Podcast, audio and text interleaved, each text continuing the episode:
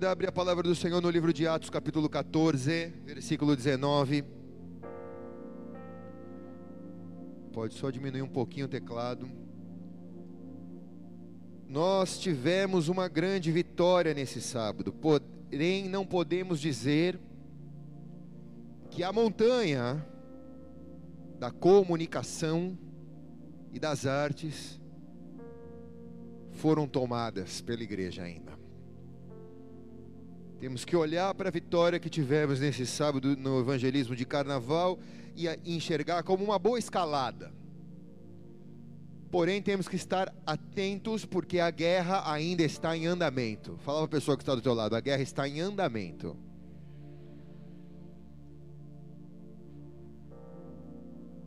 Os principais ícones bíblicos de guerreiros perderam as batalhas quando acharam que as batalhas já estavam encerradas. Davi foi um deles. Não houve rei de Israel mais guerreiro do que Davi. Mas no dia que ele não foi para a guerra e ficou no seu palácio, ele perdeu a maior batalha da sua vida, cometendo um pecado moral e sexual, traindo a sua esposa. Se ele tivesse ouvido a mensagem que o Espírito Santo vai falar para nós essa noite e tivesse atento que a guerra ainda está em andamento, ele não estaria no palácio, não acordaria tarde, não sairia na varanda e não veria a nudez de Bertseba e não cobiçaria a mulher de um dos seus principais soldados. Não cometeria adultério com ela, não engravidaria ela, não mataria, não mandaria matar o marido dela para assumir o filho e não teria sido exposto pelo profeta. Se alguém tivesse dito para ele: "E, não dorme, velho, acorda cedo porque a guerra ainda está em andamento", ele não teria cometido esse erro. Nós celebramos as vitórias, porém temos que estar atentos porque a guerra ainda está em andamento. Diz assim o texto, Atos 14, 19. Sobrevieram, porém, judeus de Antioquia e de Icônio, e havendo persuadido as multidões, apedrejaram a Paulo e arrastaram para fora da cidade, cuidando que estava morto. Mas quando os discípulos o rodearam, ele se levantou e entrou na cidade. E no dia seguinte partiu para partiu com Barnabé para Derbe.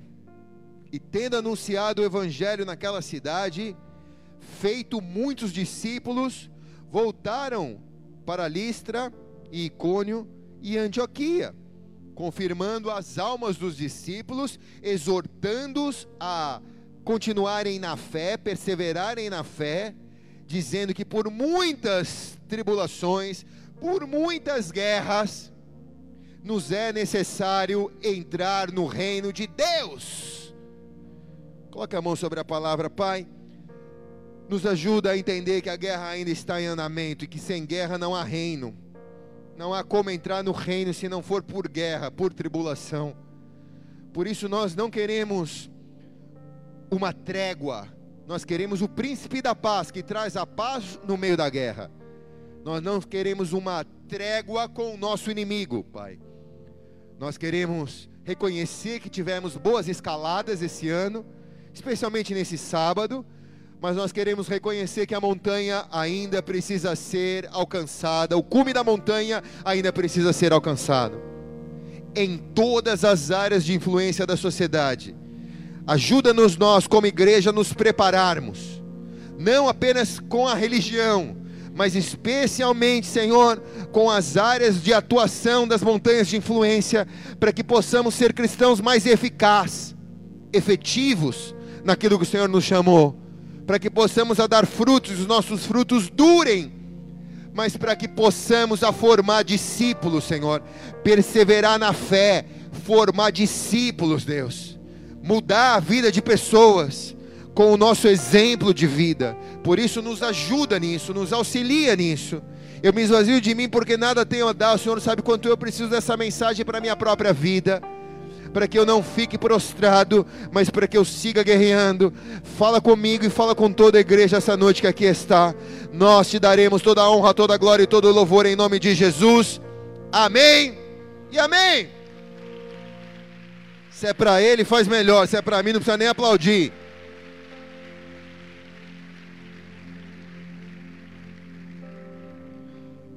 Antes de entrarmos propriamente na mensagem, é importante contextualizar que quando nós não sabemos para onde estamos indo, ninguém vem atrás de nós.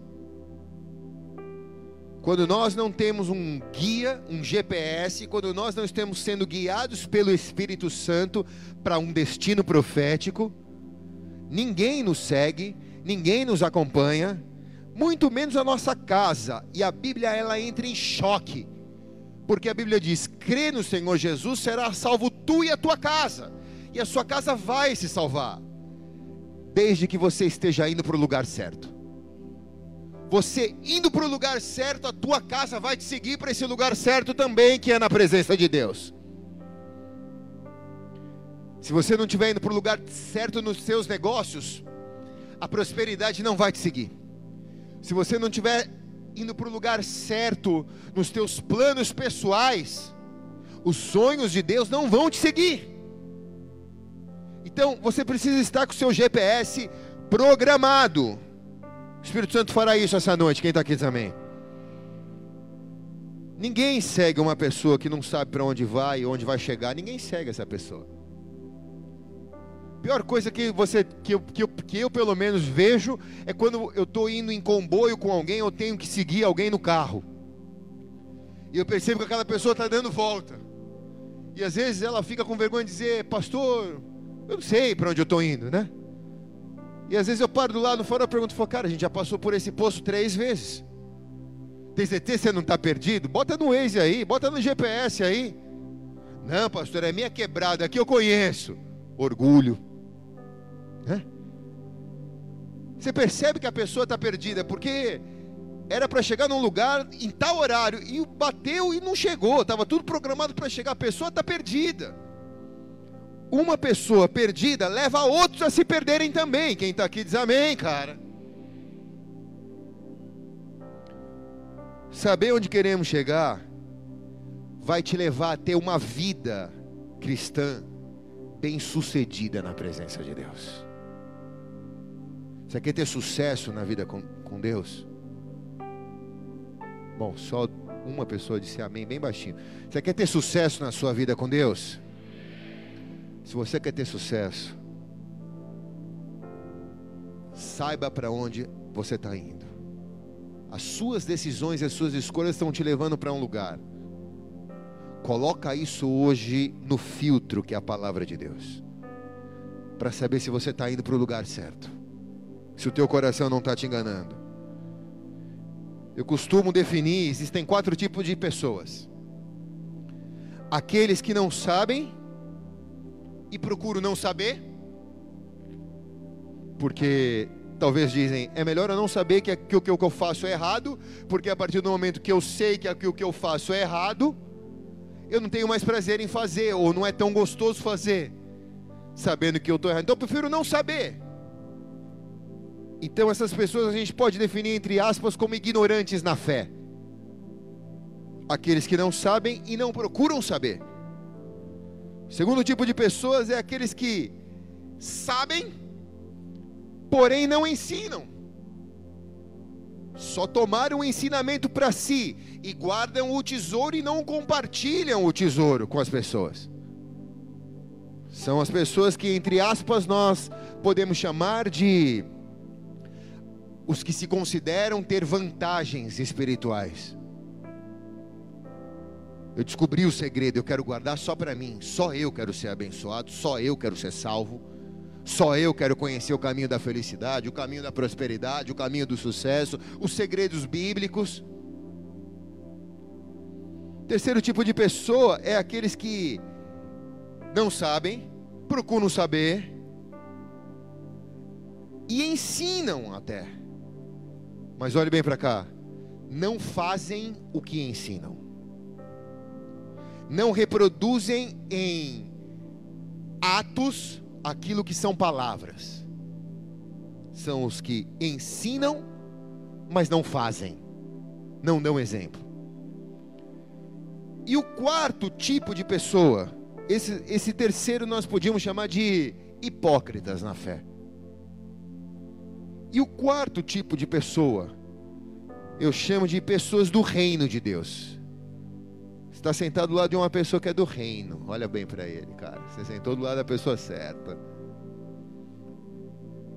Se você não olhou, é porque você não é essa pessoa. Se você olhou, você é do reino. Então, vou te dar a segunda chance. Deus está falando aqui. Quem está aqui diz amém. É um livro que diz: As suas atitudes falam. Por exemplo, você está de braço cruzado, você não está recebendo a palavra que eu estou falando. Não precisa descruzar. Eu já vi. Deus viu. As, a, quarto tipo de pessoa, esse que eu chamo de pessoas do reino, quando não sabem, procuram saber, porque são interessadas em Deus. Quando sabem, ensinam, porque são discípulos de Jesus.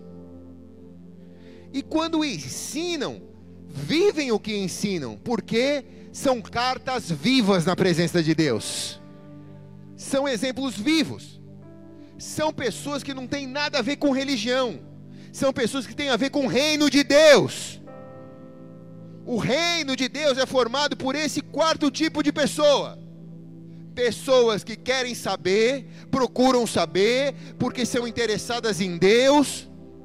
Pessoas, ao conhecerem a verdade, elas ensinam a verdade, porque são discípulos de Jesus, são discipuladores de pessoas e pessoas que ensinam, mas vivem aquilo que ensinam, porque as atitudes ensinam mais do que as palavras. 1 Coríntios, capítulo 11 diz: Sede meus imitadores, como eu sou de Cristo, disse o apóstolo Paulo. O apóstolo Paulo está dizendo: Eu sou esse quarto tipo de pessoa. Eu sou uma pessoa do reino. Pode me imitar, porque eu estou imitando a Jesus. Eu sou um cara que procurei saber, porque eu sou interessado naquilo que Deus pensa de mim. Ao descobrir os segredos de Deus, eu ensino as pessoas. Sou um discipulador. E ao ensinar essa pessoa, eu exemplifico a minha vida, aquilo que eu estou pregando. Porque as minhas atitudes falam mais do que as minhas palavras. O apóstolo Paulo está dizendo: sede meus imitadores, como eu sou de Cristo. Ou seja, Saiba onde você quer chegar. E o que mais vale não é chegar, mas é o caminho até lá. A trajetória vale mais do que a linha de chegada. No caminho, seja um referencial de Deus na sua terra, na sua geração, na sua família, por onde, por onde Deus te enviar. Tem alguém aqui?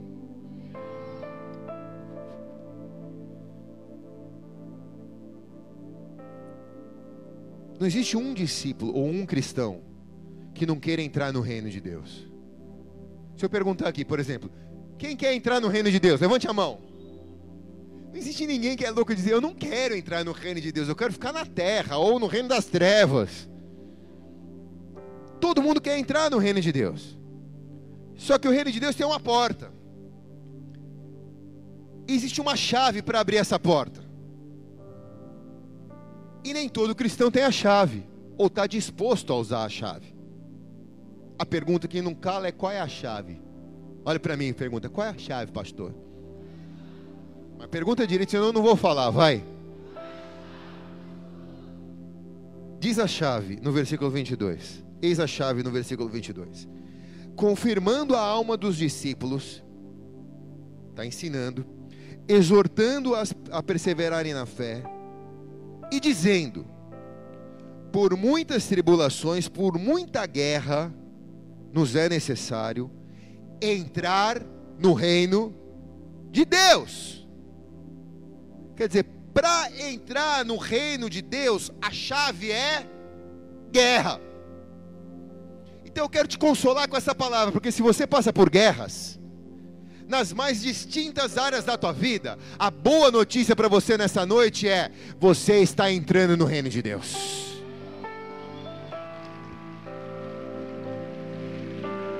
Simples como a palavra nos ensina.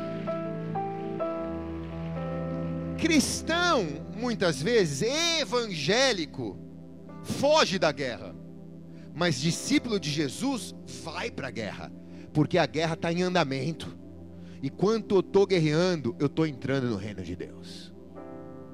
Uma área da minha vida, talvez o príncipe da paz me trouxe paz no meio da guerra, mas a guerra continua, porque se eu abaixar a minha guarda, o inimigo me ataca. Então eu tenho que permanecer fiel no dia da tribulação e, havendo feito tudo, ficar firme, cingindo os meus lombos com a verdade, vestido a coraça da justiça. Efésios 6, vocês conhecem. Quem está aqui? É entender que o Evangelho não é um entretenimento. Esses pastorzinhos, bochechinhas rosas da internet dos dias de hoje, se tirar a internet deles, se dizer assim, não tem mais YouTube para você, acabou. Não tem mais Instagram, não tem mais Facebook, não tem mais YouTube, acabou. Ninguém segue. Porque é virtual, não é real. É uma mensagem que agrada, mas que não prepara para a guerra. Quem está aqui diz amém, cara? A guerra, ela é real. Meu irmão, na hora que a coisa pega no teu trampo, que tu é mandado embora, as contas não param de chegar, elas já chegam vencidas, né? Pega o telefone, liga pro pastorzinho da internet e pergunta para ele, oh, mano, me dá um conselho aqui, as contas estão chegando vencidas, como que eu faço para pagar as contas? A guerra não é virtual, a guerra é real. Na hora que a pressão pega no teu casamento, que vira panela de pressão ali, você sabe quem aqui é casado, levanta a mão bem alto. Não precisa se arrepender, não, levanta. Tu sabe do que eu estou falando aqui? Quem está aqui diz amém, cara. Na hora que a pressão pega lá na panela, aquela vira panela de pressão que vai explodir a panela, a guerra é real. É ou não é, igreja? Quem aqui é solteiro, levanta a mão. As duas, senão você vai ficar 30 anos encalhado. Poder da palavra profética. Você que é solteiro, na hora que pega a solidão, na hora que Deus está te curando da sua carência emocional, que Deus está arrancando a dependência de você ter alguém gostando para você se sentir feliz ou completo, na hora que Deus está mexendo naquilo, a guerra é real. Não é virtual, não, a guerra é real. Na hora que o governo começa a perseguir a igreja, na hora que as instituições políticas começam a perseguir a igreja, que não tem a quem recorrer, que tem que dobrar o joelho e orar a Deus para Deus dar a resposta, a guerra é real. Na hora que a enfermidade bate na porta da tua casa, que vem um diagnóstico médico, que não tem cura, que vai ter que encarar o tratamento, e você ora a Deus, e o milagre não acontece, e você vai ter que encarar, a guerra é real.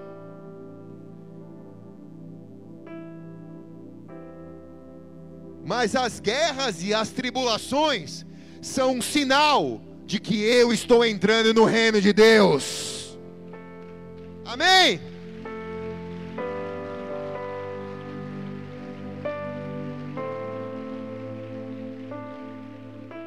Então, se você está passando por luta, e vai passar nesse ano, meu irmão, porque presta atenção, não estou te amaldiçoando, não, velho.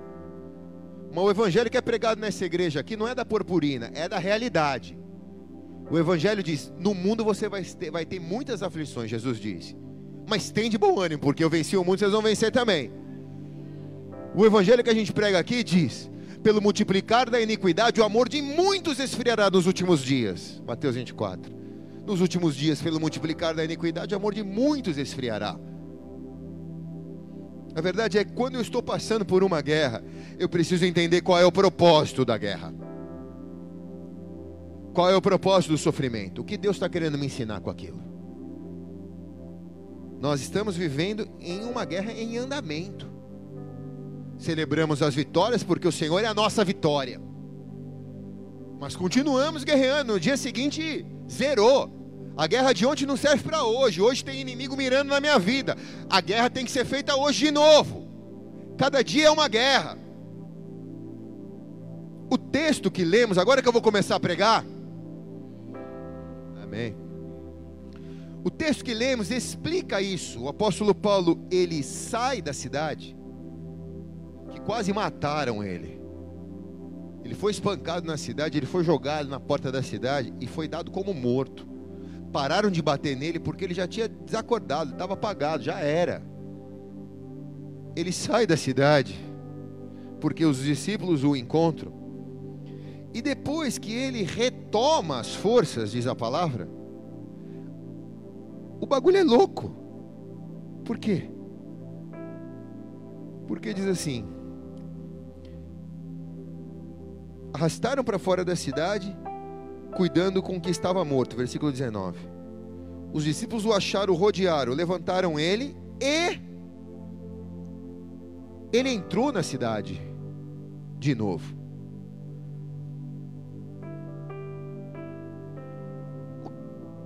O discípulo, o apóstolo da guerra, para gostar de guerra como o apóstolo Paulo. Se é um lugar onde você não é bem quisto, que você apanhou, que te maltrataram, que quase te mataram, talvez você fale: esse lugar eu nunca piso na minha vida.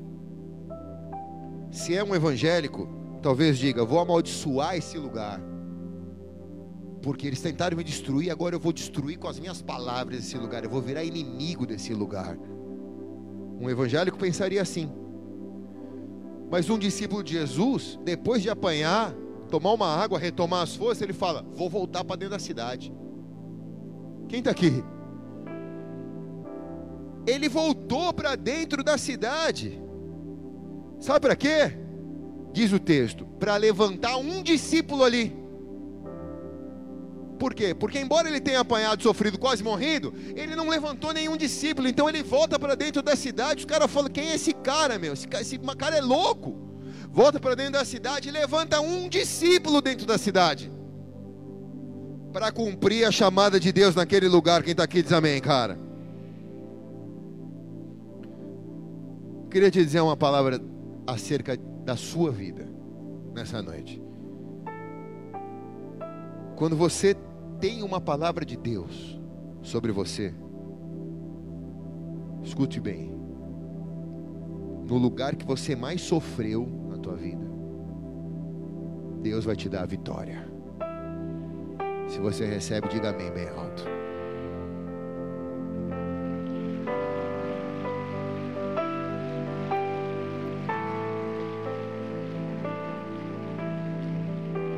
E te falo mais ainda no lugar onde o diabo te envergonhou, Deus vai te honrar naquele lugar. Quem recebe diz amém bem alto.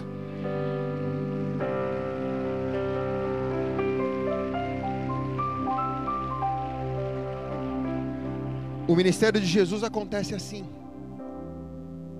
dando voz aos guerreiros, dando honra aos que pagaram preço dando resposta aos que trabalharam a noite inteira. Lucas capítulo 5. Todos estavam pescando a noite inteira. Pedro estava entre eles. Peixe algum eles encontraram. Foi uma noite inteira de trabalho, não pegaram nada. Pela manhã, um homem aparece na praia e fala para Pedro que era o pescador mais orgulhoso que tinha na Galiléia. Pensa num cara que sabia onde tinha peixe, era Pedro. Pedro tinha uma indústria pesqueira familiar. Realmente, ele tinha uma indústria pesqueira familiar. Os irmãos de Pedro trabalhavam nos barcos de Pedro.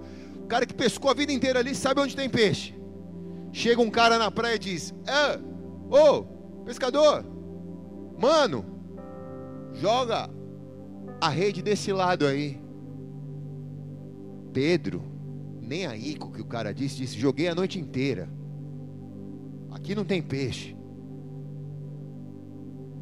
Só que agora Pedro tem uma palavra. Ele passou a noite inteira trabalhando sem uma palavra de Deus. E a gente cantou aqui que o Deus que criou continua a criar, sim ou não? Ele criou pela palavra. Quando você tem uma palavra, de Deus sobre a sua vida, você tem tudo. Mesmo que você não tenha nada, você tem tudo, porque aquele que criou continua a criar.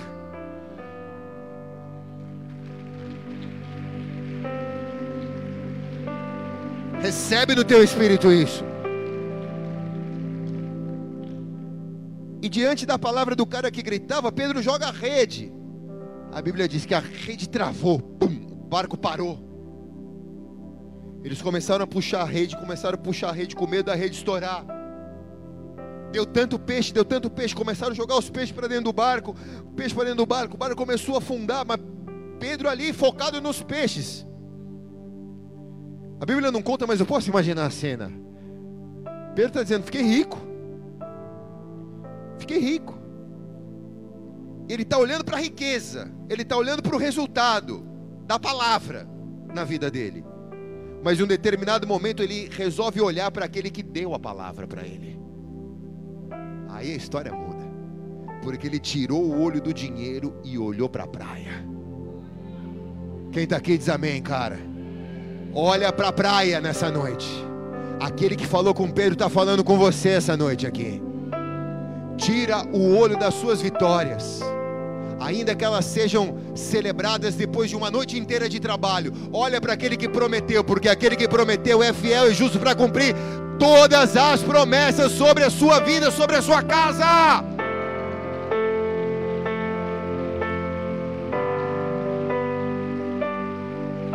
Aleluia! Pedro olha para a praia e fala: Cara, é Jesus. Pedro pula no mar, nada até a praia. Aqueles que já foram para Israel tiveram o privilégio de conhecer essa praia, ela é tremenda. É uma praia chamada Primazia de Pedro, né? No lugar onde Jesus teve uma ideia papo reto com Pedro, né? Porque Jesus está aparecendo nesse momento depois da ressurreição. Pedro havia negado Jesus três vezes. Pedro agora está nadando para a praia, em direção àquele que deu a palavra para ele. Largou peixe, largou riqueza, largou resu resultado para trás. Eu quero o Deus da palavra. Fico imaginando Pedro nadar até a praia. E Pedro pensar: o que, que eu vou falar? Ou o que, que ele vai me falar? Eu neguei ele publicamente três vezes. Não encontrei ele depois disso ainda. Pedro não só pecou. Pedro, além de pecar, Pedro negou a Jesus. E olhe bem para cá. A gente acha que é privilégio de Pedro negar Jesus, mas a gente nega Jesus por muito menos. Dia a dia, né? A gente deixa de olhar para Jesus porque aquilo nos nos atrai, a gente nega Jesus porque aquilo pode ser algo que eu cobiço. A gente nega Jesus porque aquilo é algo que eu sempre desejei. A gente nega Jesus porque é uma oportunidade que está sendo me dada. Pedro está tendo que nadar até Jesus para se acertar com Jesus. É uma guerra dentro dele, é uma tribulação dentro dele agora. Ele chega ali, Jesus está do lado de uma fogueira. Cara, se eu fosse Jesus, se eu fosse Jesus, ainda bem que eu não sou. Se eu fosse Jesus, quando Pedro saísse da água, eu já ia virar uma muqueta na cara dele. Falei, cara, tu é mó canalha, velho. Eu falaria isso. Não, tudo bem, eu, tá? Ah, não vou falar isso não, deixa pra lá, vai. Eu falaria, cara, tu é mó canalha orgulhoso. Nos discípulos você achava que você era o cara, você era o cara, você era o cara. Tu falou na ceia que tu nunca ia me trair, tu me traiu, tu me negou três vezes. Eu te falei que tu ia me negar três vezes antes que o galo cantasse. Tu me negou três vezes. Eu morri, tu nem no meu velório foi. Amarelou. E ainda por cima voltou para sua antiga profissão. E pior ainda, trouxe todo mundo para pescar com você. Não deixou nem os caras fazer o trampo dele. Você trouxe aqui o, o Lucas, que é o médico, que ele nunca pescou na vida. O cara está pescando com você aqui. Você botou todo mundo na tua indústria. Você voltou para sua vida velha e arrastou todo mundo para ela ainda. Puf na cara, outra. Vai tomar três. Me traiu três vezes, vai tomar três tapas. Mas ainda bem que eu não sou Jesus e que Jesus não, não é eu. Porque Jesus chega para Pedro e Pedro deve ter chegado. Imagina a cara de. A Bíblia não fala, mas eu posso imaginar a cara de Pedro chegando. Com o rabinho no meio da perna, né? Carinha baixada. Para do lado da fogueira. Olha. Aí Jesus diz para ele: Pedro, tu me amas? Senhor, eu te amo. Aí Pedro diz, aí Jesus diz para ele: Pedro, pela segunda vez, tu me amas? Ele diz: Sim, Senhor, eu te amo. E pela terceira vez, Jesus diz para Pedro: Pedro, tu me amas? E Pedro diz: Senhor, tu sabes se eu te amo. Já nem eu sei mais. Tu me negou três vezes, Pedro. Eu estou te dando a chance de três vezes você se acertar agora aqui. Todas as vezes que você peca, Deus vai te dar uma chance de você se acertar com Ele. Pastor, eu sou um pecador. Legal, você está na igreja dos pecadores. Você está na igreja certa. Você está sentado do lado de uma pessoa que é pecadora tanto quanto você. Pode olhar para ele agora. É? Quem não é pecador, não tira a primeira pedra aqui então. Opa, voa uma. Quem está aqui? Todos os seus pecados, se você for até Jesus, serão perdoados, diz a palavra. O Deus que perdoa pecados está essa noite neste lugar. Ele rasga a minha história, não, ele não rasga, mas ele vira a página. E onde abundou a tristeza, superabundará a alegria. Onde abundou as drogas, superabundará o domínio próprio. Ele é o Deus que muda as coisas. Ele fez daquele covarde discípulo o principal pastor da igreja primitiva. Foi Pedro que salvou as primeiras almas para Jesus. Foi Pedro que fez o primeiro discurso depois que o Espírito Santo veio no cenáculo. Deixa eu te dizer uma palavra da parte do reino, da parte de Deus, do rei do reino. No lugar aonde abundou o pecado, superabundará a graça de Deus sobre a sua vida, cara.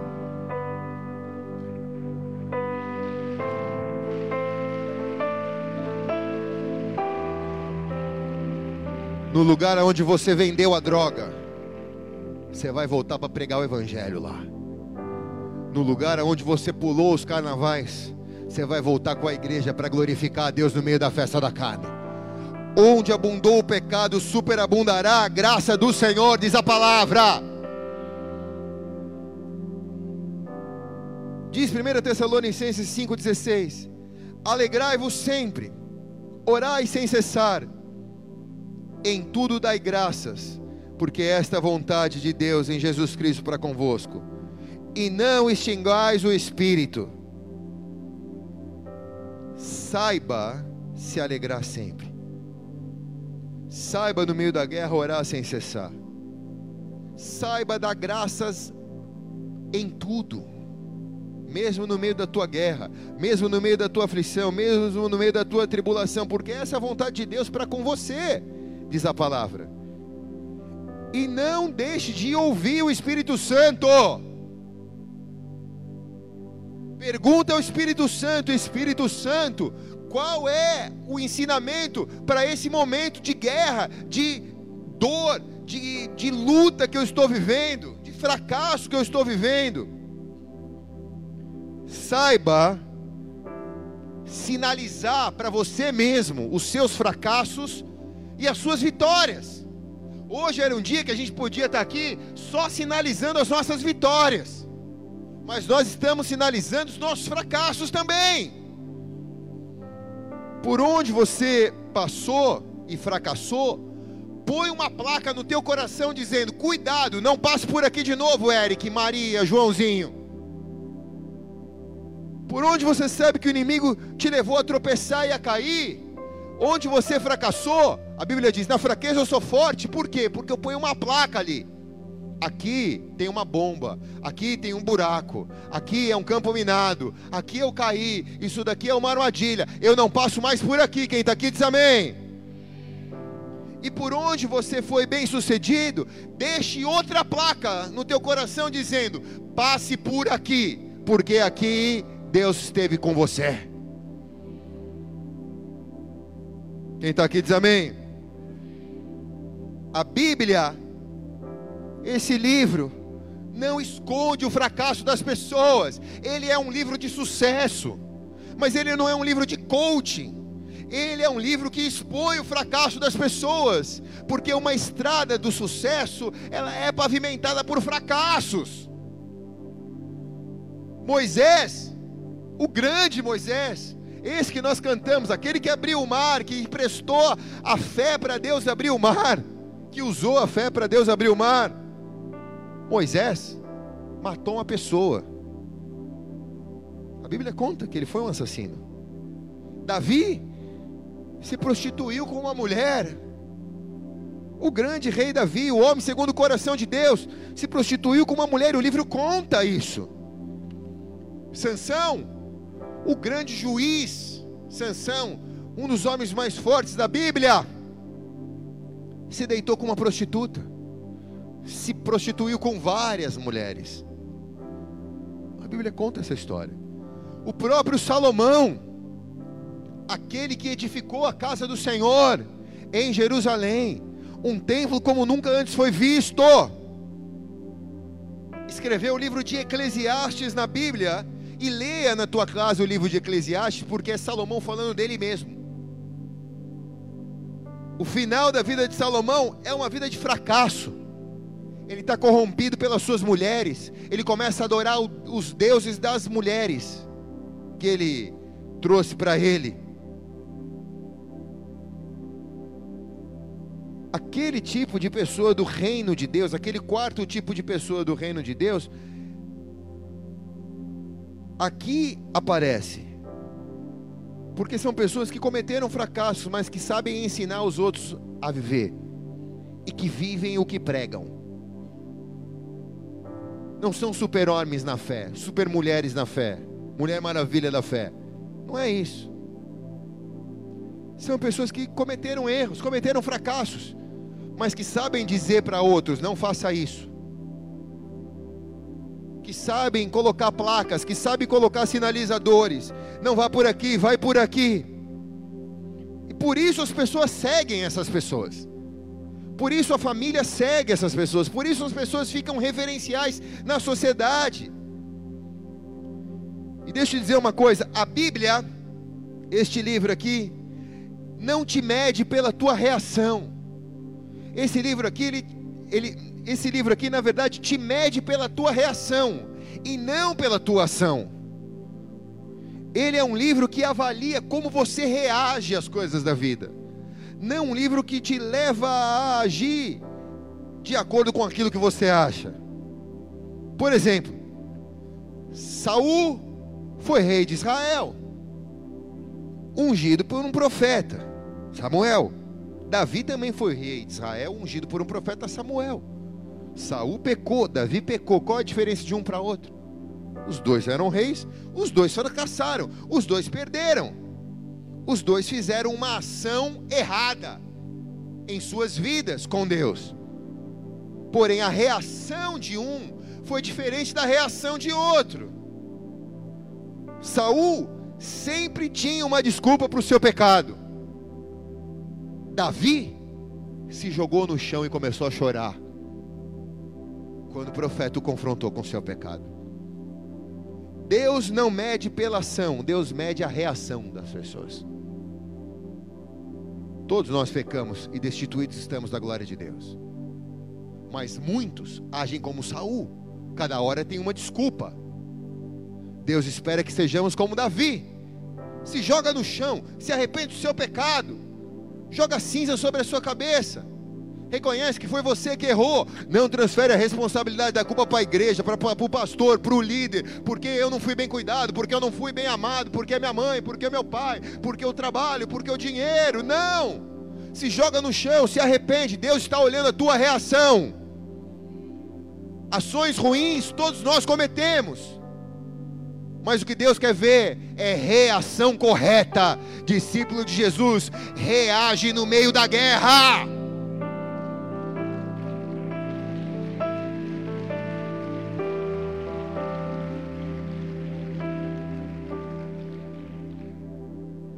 Quando eu reajo da maneira correta, eu protejo, eu protejo aquilo que eu carrego aqui dentro de mim, que é a presença de Deus.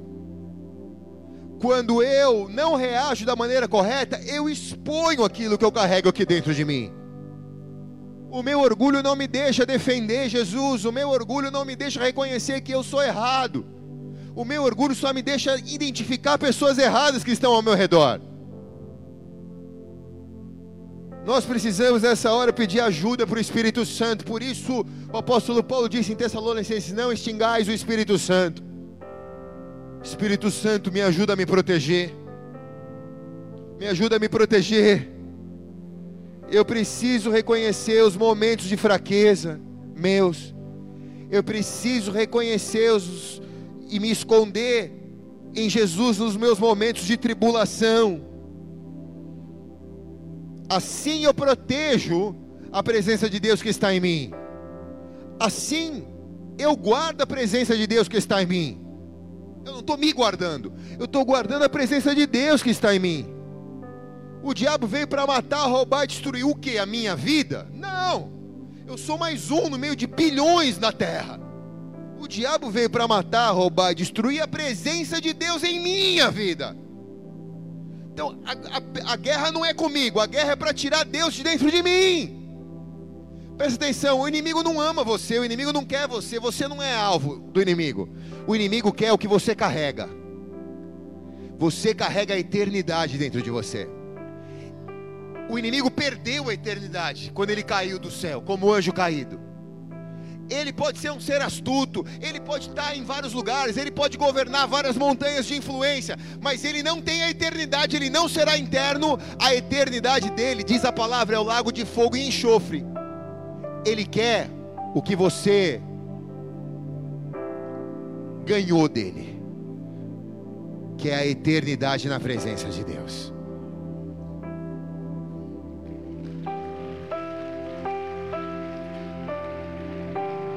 Por isso a Bíblia diz que o diabo veio para matar, roubar e destruir o quê? Meu irmão, tu acha que tu é privilegiado de passar por guerra? Eu também passo por guerra. Por que, que eu passo por guerra? Porque o diabo quer me ver caído. O diabo quer te ver caído, o diabo quer te ver em pecado. Quando você peca, você perde a glória de Deus. Perde a unção do Senhor. Ele matou, roubou e destruiu a tua vida. Estou terminando, igreja. Aleluia. Eclesiastes 10 diz: As moscas mortas fazem com que o unguento do perfumista emita mau cheiro. Assim, um pouco de estutícia pesa mais do que a sabedoria e a honra. Quem está escrevendo isso é Salomão, um homem que pecou terminou mal os seus dias. E o livro de Eclesiastes, ele está escrevendo para ele mesmo. É uma autobiografia, você sabia disso? Inspirada pelo Espírito Santo. Serve para mim também. Serve para você. Ele está dizendo: as moscas mortas fazem com que o, o cheiro do perfume emita mau cheiro. Assim, um pouquinho de estutícia, um pouco de pecado pesa mais do que a sabedoria e a honra. O unguento do perfumista. Quem é o perfumista da Bíblia? Jesus. Ele é a rosa de Saron, o lírio dos vales. Ele é aquele que é o aroma do céu. Quem é o vaso? Sou eu. Eu sou recipiente. Onde o, o perfumista veio fazer o perfume em mim. Quem é o perfume? O Espírito Santo é o perfume. Então Jesus enviou o perfume, o Espírito Santo, para habitar dentro de mim. Eu sou recipiente do Espírito Santo. Eu sou o vaso. Você é o vaso do Espírito Santo. Ele habita dentro de você. Jesus enviou o Espírito Santo, o perfume do céu, para habitar dentro de você. E quem é a mosca? A mosca na Bíblia é conhecida como Beuzebu, que é um principado das trevas que traz pecado, traz para a vida das pessoas toda sorte de malignidades. E o que, que a Bíblia está dizendo em Eclesiastes? Está dizendo que um pouquinho do pecado, um pouquinho, só um pouquinho, faz com que o perfume do perfumista emita mau cheiro. Quem está aqui? Por que, que a gente está pregando sobre os montes de influência? Por que, que a gente está treinando a igreja a influenciar? Porque hoje em dia, se você encontrar com a igreja da nossa geração, em algumas áreas de influência, emite mau cheiro muitas vezes.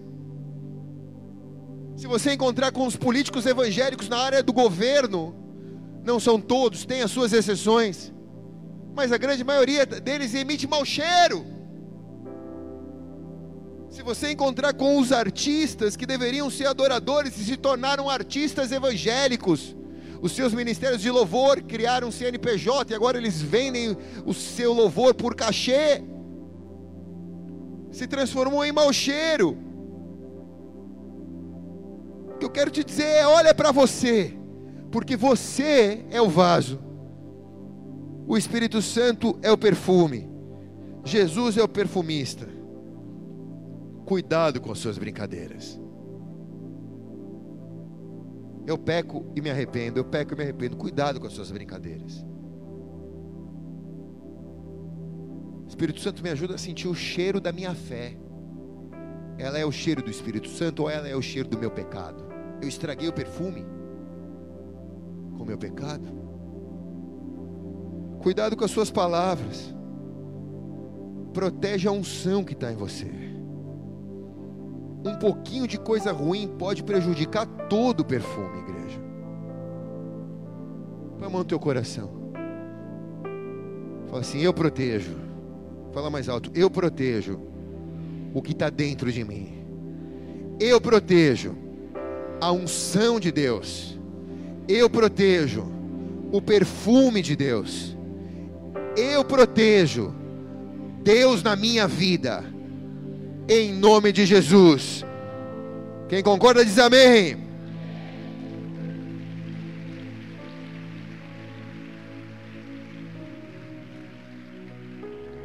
Quem sabe proteger Jesus dentro de si, pode passar por guerra, por sofrimento, por luta, nada acontece.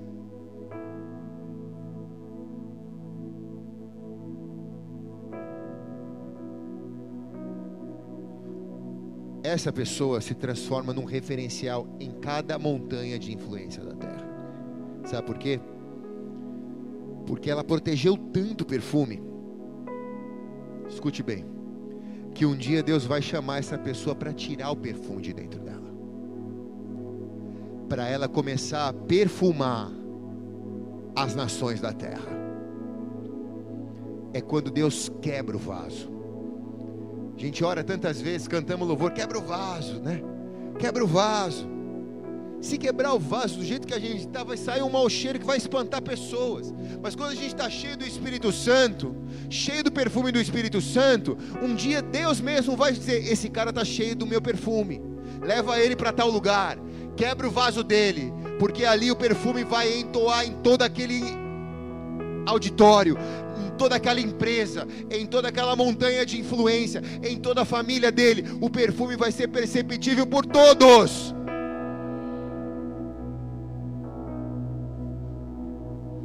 Deus vai te levar a perfumar as nações. Diz que uma mulher entrou naquela sala, onde Jesus estava com seus discípulos, estava apinhada a sala, a mulher não entrava ali, era homem dentro e mulher fora. Ela era uma mulher arretada, ela entrou na sala. Não só entrou na sala, mas levou um vaso de perfume, dos mais caros que tinha na época, que segundo os teólogos era um ano de salário guardado. Ela levou, ela entrou. Todo mundo olhou feio para ela, mas ela entrou. Os próprios discípulos disseram: Cara, o que essa mulher está fazendo aqui? Ela passou por todo mundo chegou no pé de Jesus, derrubou o perfume no pé de Jesus. Quando aquele perfume começou a sair do frasco e começou a cair no pé de Jesus, o cheiro tomou a casa. O cheiro perfumou a casa. A mulher secou os pés de Jesus com o cabelo. E os discípulos religiosos, estou falando dos doze, dos discípulos de Jesus, religiosos, questionaram, disseram: por que, que ela não vende isso e não pega o dinheiro e dá para os pobres? Ia ser muito melhor. E Jesus, conhecendo a fofoquinha deles, elogiou essa mulher, citou essa mulher. O nome dessa mulher hoje nós não conhecemos, mas a história dela está na Bíblia. Porque ela representa uma pessoa que tem o perfume e que quer quebrar o perfume no meio de pessoas que precisam sentir o cheiro do que é uma oferta verdadeira derramada nos pés de Jesus. Sabe o que ela estava falando para os caras? Falando, ó, vocês são os caras, não são? Largaram os barcos, largou o hospital, tá todo mundo aqui. Mateus largou a contabilidade, tá todo mundo aqui, né? Vocês são os doze. Vocês vão começar a igreja, né? Mas ninguém tem o cheiro que eu tenho aqui dentro de mim. O que ela ensinou, o que Jesus fez com aquela mulher naquela tarde, naquele ambiente, foi que o perfume que ela tinha era mais cheiroso do que dos doze discípulos que ali estavam. Eles tinham cargo na igreja, eles tinham título na igreja, mas eles não tinham perfume. Quem daqui diz amém, cara? Meu Deus, Senhor, me esconde, porque o que eu quero é ter perfume. Quem está comigo aqui diz amém, cara? Uma pessoa que protege perfume ela passa pelo que for e ela guarda o perfume. A Bíblia conta a história de um menino chamado Samuel, filho de Ana. Ele foi criado na pior igreja da época. Ele foi deixado para ser criado pelo pior pastor da época, que se chamava Eli. Um pastor que já tinha se desviado ele se tornou amigo dos filhos do pastor, filhos de Eli, Hofni e Finéias, que eram dois moleques mundano. Não tinha nada de Deus na vida deles. Mas esse menino viu tudo de errado. Viu tudo de errado. Mas ele protegeu o perfume dentro dele. Ele protegeu a unção de Deus dentro dele ele guardou Deus dentro dele. Ele disse: se esse pastor faz isso, é problema dele com Deus. Se os filhos do pastor fazem isso, é problema dele com Deus. Se a Israel está fazendo isso, é problema da nação de Israel com Deus. Eu vou guardar o perfume aqui dentro de mim. Esse menino cresceu tendo todas as desculpas do mundo para se desviar tendo todas as desculpas do mundo para abrir mão do chamado dele com Deus. Porque ele viu tudo que era de pior, dentro do lugar que era para ser tudo de melhor. Mas esse menino foi chamado para ser profeta em Israel e ele ungiu reis. Porque se você tem uma palavra de Deus, Deus vai te honrar e te guardar no meio do caos moral. Se você tem uma palavra de Deus, Deus vai te honrar no meio de uma sociedade vivendo um processo de degradação moral. Deus vai te honrar. Pastor, me preocupo com os meus filhos. Se você tem uma palavra de Deus, fica fiel. Guarda o perfume de dentro de você, porque Deus vai guardar os seus filhos no meio de uma geração que está se corrompendo. A questão é: eu tenho escutado o Espírito Santo, e eu tenho permitido o Espírito Santo olhar para dentro de mim, e no meio da minha tribulação, no meio da minha guerra, me permitir ser afinado, me permitir ser polido, me permitir ser moído, me permitir ser coado muitas vezes, coado muitas vezes, para que as impurezas sejam tiradas da minha vida e o perfume seja cada vez mais puro. Eu tenho me transformado num perfume, ou o meu pecado tem me transformado num mau cheiro na sociedade. Nós estamos falando das sete montanhas, porque o que queremos é ser um bom perfume, onde Deus nos plantar. Quem está aqui diz amém, cara. Põe suas mãos aos céus bem alto. Por onde você for, as pessoas vão sentir o perfume de Cristo na tua vida. Eu profetizo em nome de Jesus que nenhuma mosca vai trazer mau cheiro, nenhum pecado vai contaminar o bom perfume de Cristo de você, mas você será aquele que vai enalar, que vai exaltar o perfume de Cristo, enalar o perfume de Cristo por onde você for. Se você recebe, diz amém e amém.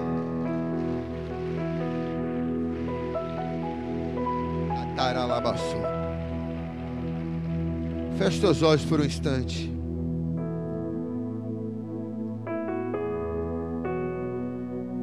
Como foi naquele dia, pode ser hoje à noite para você.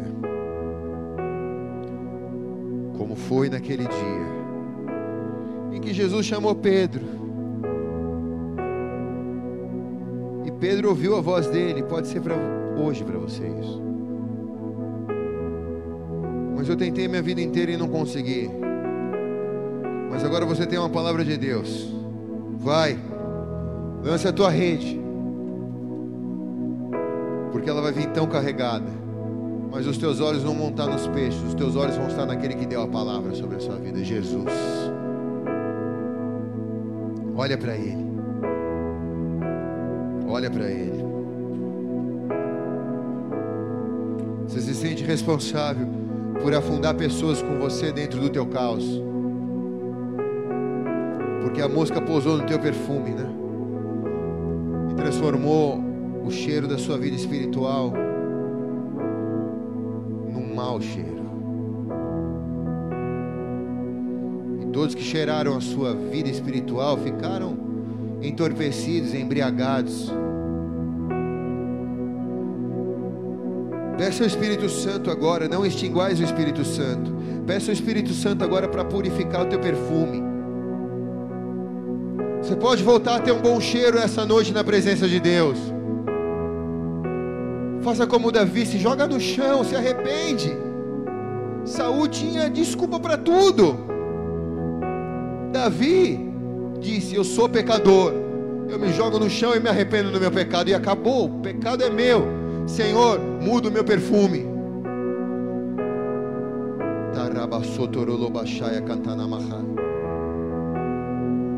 Aquele que perdoa pecados está aqui. Aquele que tem a palavra que criou e que continua a criar, está aqui. Se você vai entregar a sua vida a Ele agora, faz isso, põe a mão sobre o seu coração. Mas, pastor, eu já fui quase pastor. Mas legal, glória a Deus por isso. Só que você está descobrindo que você não tinha entregue a sua vida para Jesus de verdade. Põe a mão no teu coração agora, então. Peça a Jesus para mudar a tua história. Peça para Ele matar o velho homem, a velha mulher, fazer nascer de novo uma nova pessoa. Se você está comigo nessa hora e com a mão no seu teu coração e vai fazer essa oração, Repete assim comigo, diz Senhor Jesus, Senhor Jesus, nesta noite nessa noite eu reconheço eu que reconheço Tu és o meu Senhor, Tu és o meu Senhor, Tu és o meu Salvador, meu Salvador, Tu és o meu Deus. Tu és o meu Deus. Escreve meu nome, Escreve meu nome no livro da vida, no livro da vida, onde jamais, onde jamais será apagado. será apagado. Você que fez essa oração, eu quero orar por você ainda. E olhos fechados mesmo, cabeças reclinadas. Se você fez essa oração, levante sua mão bem alto. A Bíblia diz: Se mostre diante dos homens, que eu me lembrarei de você diante do Pai. Esse tipo de oração é para homens corajosos, mulheres corajosas. Covarde não faz isso, tá? Mas homens e mulheres corajosos entregam a sua vida a Jesus, estão dispostos a morrer para nascer de novo. E é isso que você fez nessa hora.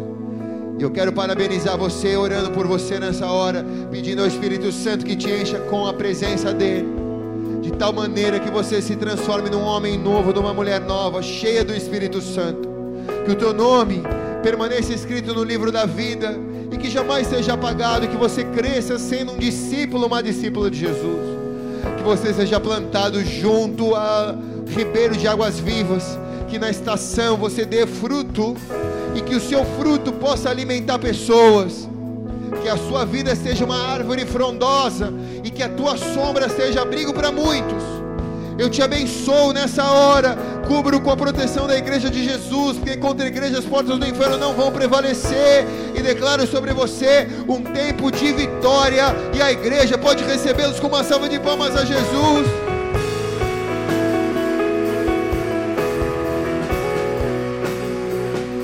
Vamos nos colocar de pé. Se você fez esta oração pela primeira vez, antes de ir embora, você pode ir ali no balcão da, do Boas-Vindas e entregar o teu nome ali, para a gente poder orar por você, tá?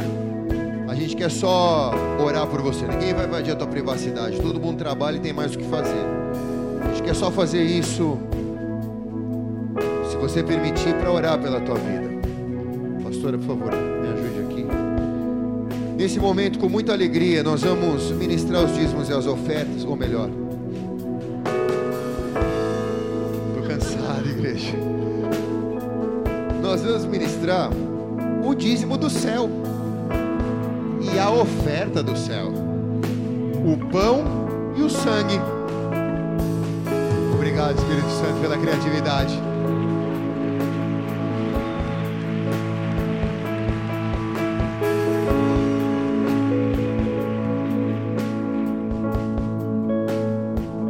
Que se fez pão, o pão que se fez carne. O homem que se fez sangue, o sangue que é o sangue da nova aliança. Quem pode participar? Quem se joga no chão, que nem Davi. Quem não age como Saul.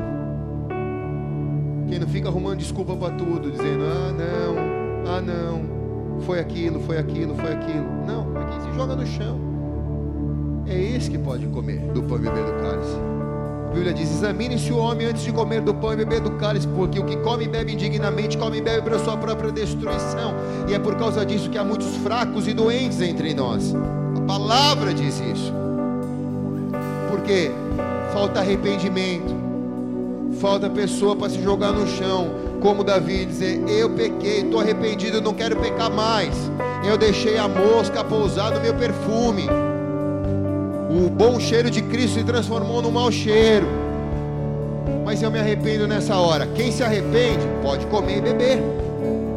Porque quem se arrepende, ao comer e beber, purifica o perfume de Cristo na sua vida.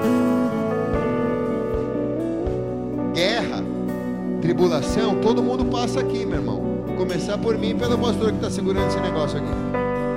Todo mundo passa.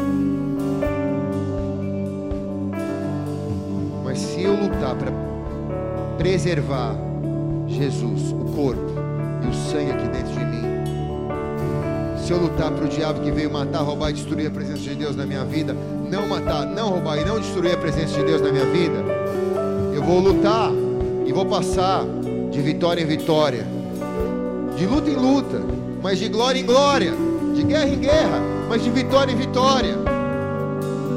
Eu vou transformar um deserto num jardim florido na presença de Deus.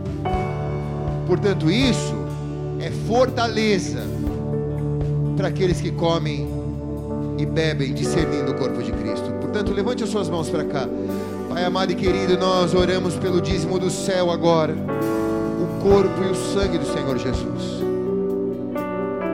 Ao comermos e bebermos, fazemos isso como corpo, para que o nosso perfume seja purificado e para que o bom aroma de Cristo possa se espalhar sobre todas as montanhas de influência da sociedade. Em nome de Jesus. Os ministros vão servir, não come, não beba, só pegue ainda.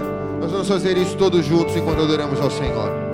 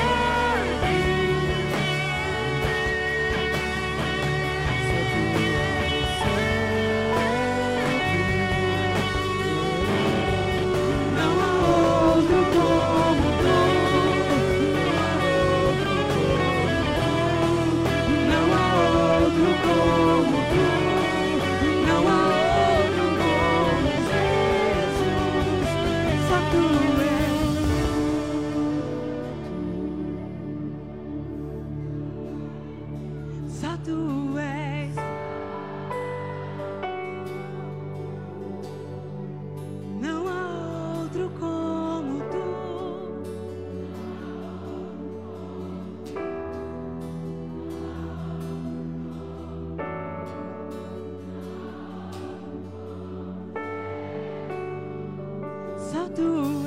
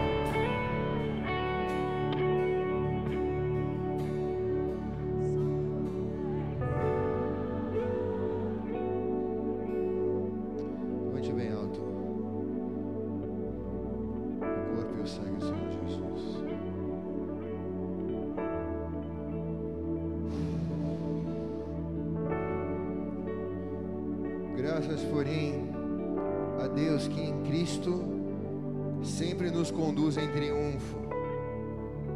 Por meio de nós, difunde em todo lugar o cheiro do seu conhecimento. Porque para Deus, somos um aroma de Cristo. Nos que se salvam e nos que se perdem. Para uns, na verdade, cheiro de morte para morte. Para outros, cheiro de vida para vida. E para essas coisas, quem é idôneo?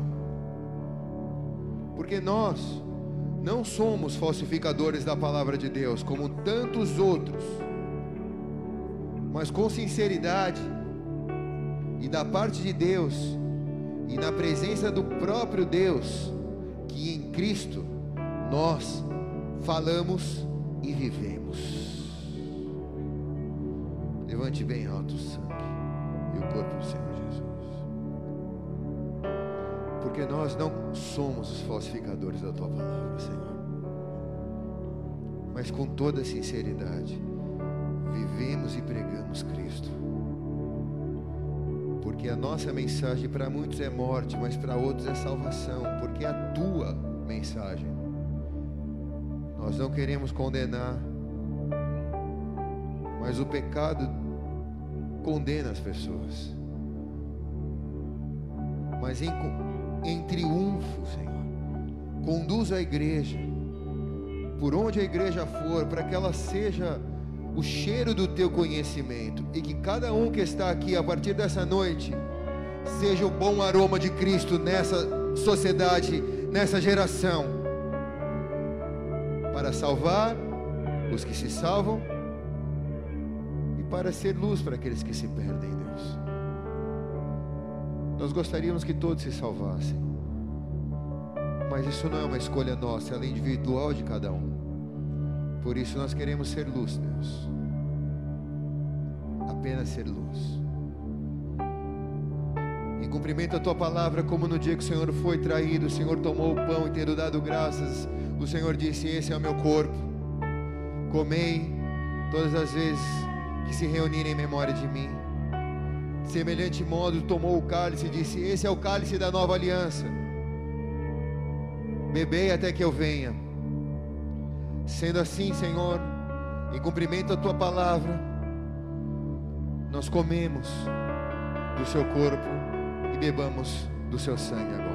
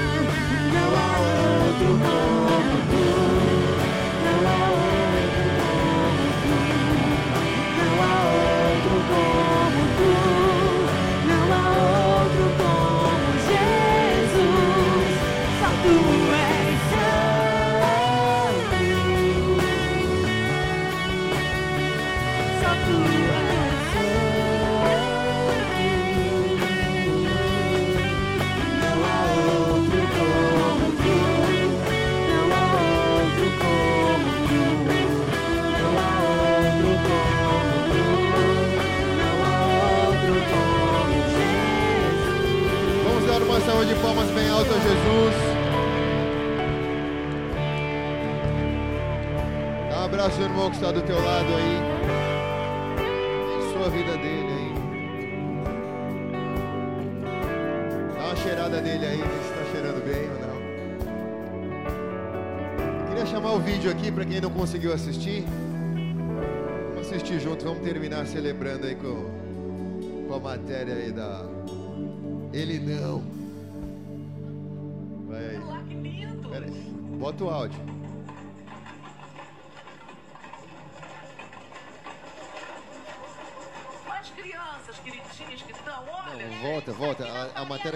pouquinho antes. Volta, volta. É, na, na verdade, o Zeca, ele fala: Nós vamos agora para São Paulo com um bloco gospel. Vai. Olha lá que lindos!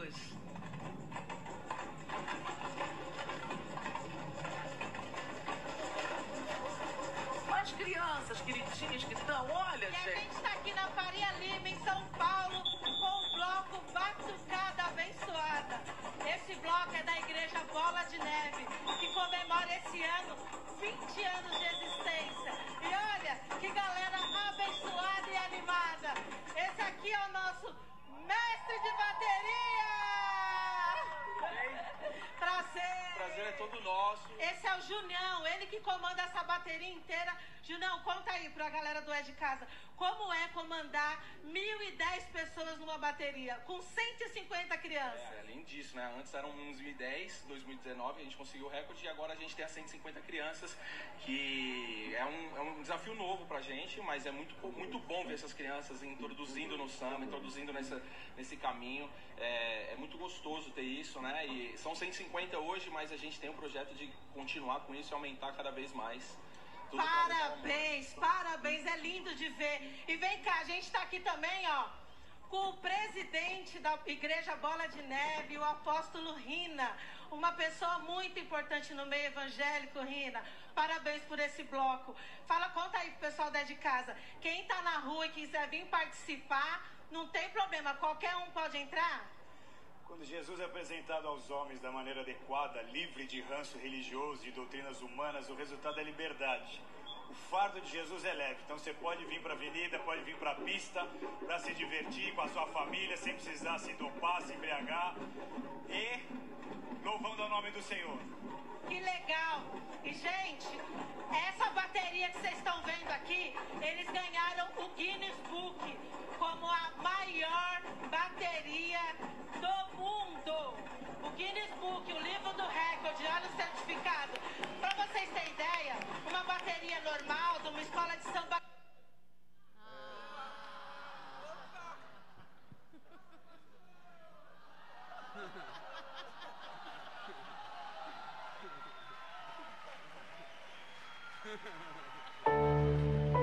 Ah, vai acabar assim, cara? Não acredito. Agora que assim é a parte que eu ia falar. Vai, vai dar, vai dar pra salvar, Serginho? Me dá um, me dá um salve aqui. Vai dar pra salvar? Pô, queria tanto ver esse finalzinho. Mas, depois de Jesus, a pessoa mais notada nessa matéria é o nosso amigo o irmão Marcos Libório. Ele é um político profissional, igreja. Vamos colocar de novo, vai. Vou tentar pesar esse pedacinho, Serginho, vai. Me ajuda com isso. Vai rolar ou não vai rolar?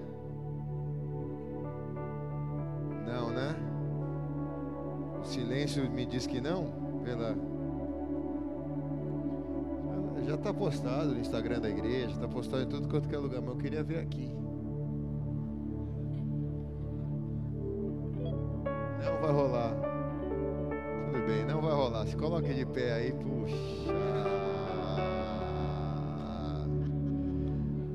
Meu Deus, tá bom, tudo bem. Mas também não foi, falei só, é bateria, é o título. Na maior festa democrática do Brasil, estamos trazendo a mensagem. Aí depois entrevistaram a, a Beth aqui da igreja, Beth, né? A irmãzinha Beth. Ela não sabia sambar, mas aí deu uma sambada. Foi legal, cara. Foi muito legal a matéria. Acabou a matéria, a jornalista começou a chorar. Ficou emocionado. Foi a matéria da vida dela. E a gente ficou feliz com o que Deus fez. Muito feliz. Ainda mais depois que a Cissa Guimarães falou, ele não. Hashtag ele não, que era do Bolsonaro. Aí espalhou para todo mundo a matéria nossa, saiu mi- mi- mil milhões de pessoas é, assistiram. Pe- Pegue na mão do irmão que está do teu lado. Diga: se Deus é por nós, quem será contra nós? O Senhor é meu pastor e nada me faltará. Agindo Deus, quem impedirá? Oremos todos.